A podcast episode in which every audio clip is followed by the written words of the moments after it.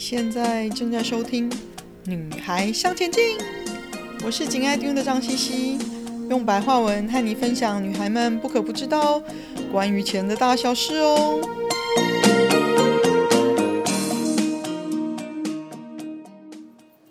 大家好，欢迎收听我们今天第四十集《万能无敌的资产配置》。先跟大家说一下，因为我现在在院子里面录音，所以如果你有听到风声、鸟声，狗叫声、小孩哭闹声，请不要觉得很意外。OK，来谈谈，真的有万能无敌的资产配置吗？应众多美眉观众的听众的要求，我们今天来谈谈资产配置吧。为什么要做资产配置呢？透过不同方式的资产配置呢，可以有效地扩大你的收益，还可以降低你的整体风险，让你可以平均于你想要的回收。而且同时冒你觉得舒服的风险，那用不同的工具呢，可以达到这一点。股票型的东西，比如说指数的 ETF 啊，嗯，债券啊，债券型的工具啊，还有另类投资的工具啊，比如说嗯，不动产投资信托 REITs、黄金等等哦。各个市场的工具都有它自己的景气循环，我们不一定都可以准确的抓到每个市场的起伏。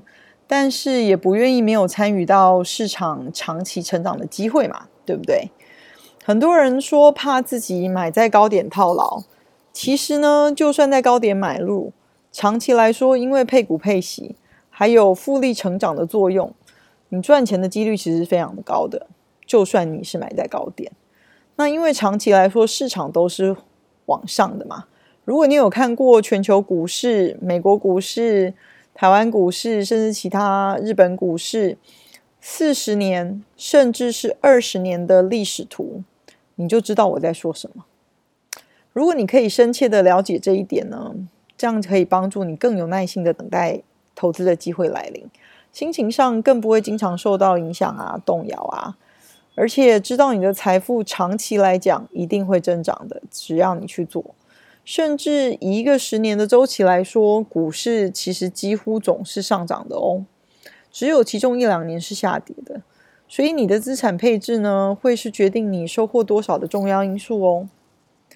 资产配置能做到分散风险，是因为每一个市场起伏不一定同步，你持有的工具之间呢，要有一些负相关性。当其中一一些资资产因为某些原因跌的时候呢，你持有的另一部分资产还是会涨啊，所以资产多元化跟执行再平衡的动作会让你更有胜胜算。所以多样化的资产配置要注意些什么呢？嗯，第一个当然就是资产的种类多样化喽，避免把你的钱全压在一样资产上面，不论是股票、房地产、债券或是任何的单一类资产哦。那第二呢，就算是同类型的资产呢，也要用不同的工具来多样化它。不要因为你特别爱 Apple 的股票，或者是特别爱哪里的房地产，或者只执着于保守的美国公债基金，就把钱全都放在上面。那第三个呢，你也要分开市场、国家、货币等等哦。我前面也常提醒大家，投资要有国际观哦。最大一部分的原因呢，当然就是它可以分散风险啦。不要因为你熟悉你住的国家或你你所在的市场，而把钱都放在那里哦。第四个呢，就是分配时间投资啦。我们虽然想培养我们洞悉市场的能力，但是总也是有判断错误的时候嘛。所以要做一个安全的考量，分批，比如说分月或者分年投入市场，建立你的部位。这样子的动作本身呢，就有分摊成本的作用。我其实不太爱各基金公司大力推广定期定额这件事情哦，因为他们的机制实在太难看清楚了。我宁愿自己有钱的时候自己投入，而且在投入的当下就做资产分配，这样子你会更清楚你的成本跟你的分配的状况哦。资产配置的决定呢，很大一部分是跟你想达成的财务目标有关。然而，每个人想达成的财务目标其实都不一样，所以资产配置的组合也会有不同哦。但是呢，你应该要问的问题是什么样的组合可以帮助你更快、更安全、更相对安全的达到你要的目标。如何决定股票、债券和另一类投资工具的比例？这是一个重要的决定哦。常有人说依年龄做调整，我倒觉得年龄不是决定目标、决定比例的最重要因素哦，而是你需要多少的回报率才能达到你的目标，过你想要的生活。了解没有一个终极范本的比例给大家套用，No one size fits all allocation，没有 free size 就对的啦。别人的配置不一定适合你。你的投资目标中的资产配置呢，应该要在任何的时间点都反映你想要达成的目标哦。有一些研究关于如何的比例可以带给投资人最丰厚的报酬哦。嗯，股债的比例从八比二、七比三到六比四，我都有听过。所以应该以你需要达到的目标收益率来决定你自己的股债比哦。然后再多元化你的股票部位，还有你的债券部位哦。根据过去的历史平均来说，一个全球的股票组合平均每年的回报率是十个 percent，债券组合每年的平均回报率是五个 percent。那么，如果你的资产配置是五十个 percent 股票型，五十个 percent 债券型的话，长期来说，每年平均可以预期的回报率为七点五个 percent，怎么算出来的哦？嗯，你的股票每年平均回报率是十个 percent，那你是用一半嘛，就十 percent 乘以二分之一，加上五个 percent 乘以二分之一，因为你的债券的部分每年平均是五个 percent，乘以你的比例是一半嘛，二分之一，所以这样加起来呢，就是七点五个 percent。那以此类推，找出适合自己的股债比。我自己目前用的是大概七比三的比例哦。另外呢，尽量用低成本的投资工具来反映你的成本。能先存下来，总比先花掉再想办法赚回来的好嘛，对吧？反映在实质的报酬率上最有效啦。我的确发现，用个股或者是指数基金 ETF 等等。可以有效的降低成本，而且指数基金因为一股呢就持有一个指数的所有成员，那这又更进一步的做到分散投资、降低风险的作用哦。除了工具的交易管理成本之外呢，很多人漏掉考虑的是他们用不同的工具的税务成本哦，这个也是需要全方面考量的重要成本之一哦。最重要的是呢，一定要有保守的债的比例哦。债的比例不论是十个 percent、二十个 percent、三十个 percent、四十个 percent，包含了不只纯粹债券投资工具，也包含了你的现金部位。为了不要让自己处于被逼在市场最糟的时候呢，卖掉你的持股，只为了要有现金流入哦，你一定要有一定的保守的债的部位。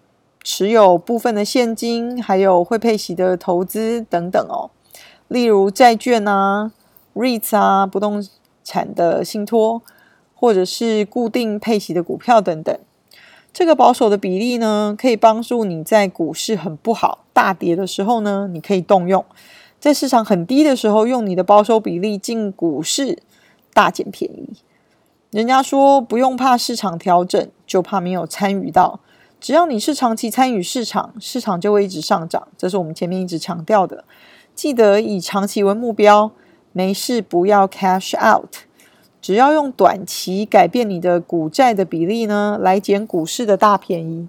等市场涨了一段，再把债的比例调回来就可以了。另外有一点就是，你还是要持续认真的探索 explore。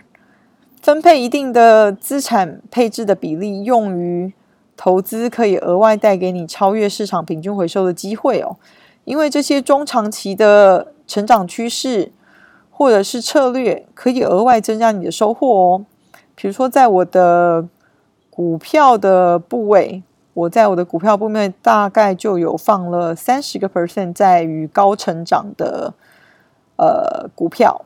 啊，或者是 ETF，比如说，嗯，半导体啊，还有一些创新的科技股票。那另外最重要的一件事情呢，就是做再平衡的这个动作。那市场的周期捉摸不定，很难说何时涨何时跌。不成熟的投资者呢，容易追高买入上涨的东西，或者是杀低卖出下跌的东西。其实我到现在偶尔也还是有判断错误的时候哦。再平衡你的资产配置比例呢，有一个最大的好处呢，就是他逼你去做相反的事情，逼你卖掉资产涨多的部分，然后加码低估的资产哦。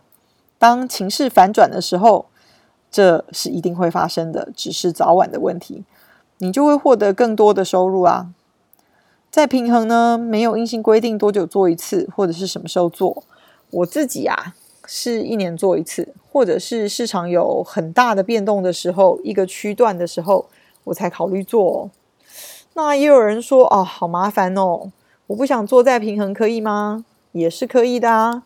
在三十年的时间里面哦。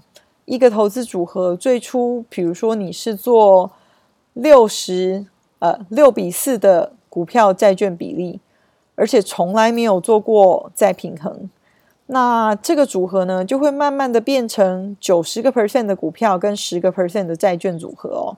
那最主要是因为股票涨得比债券快很多嘛，所以比重当然会慢慢变多喽。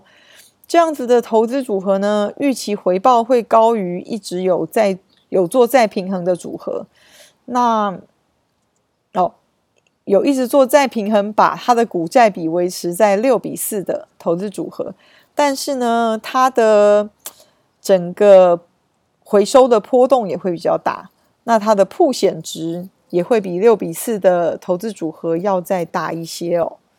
那这个是你自己的决定，你可以自己考虑要不要做再平衡，多久做再平衡等等哦。我们以上讨论的呢，是关于你如何做资产配置的一些基本大原则。那只要你记住，市场长期来说几乎一定是上涨的，还有完美把握市场的涨跌机时机呢，对我们来说几乎是不可能的。你不可能每次都对嘛，所以你有些应对的策略。万能无敌的资产配置呢，来自于你有准备、有对策、有时间、有耐心。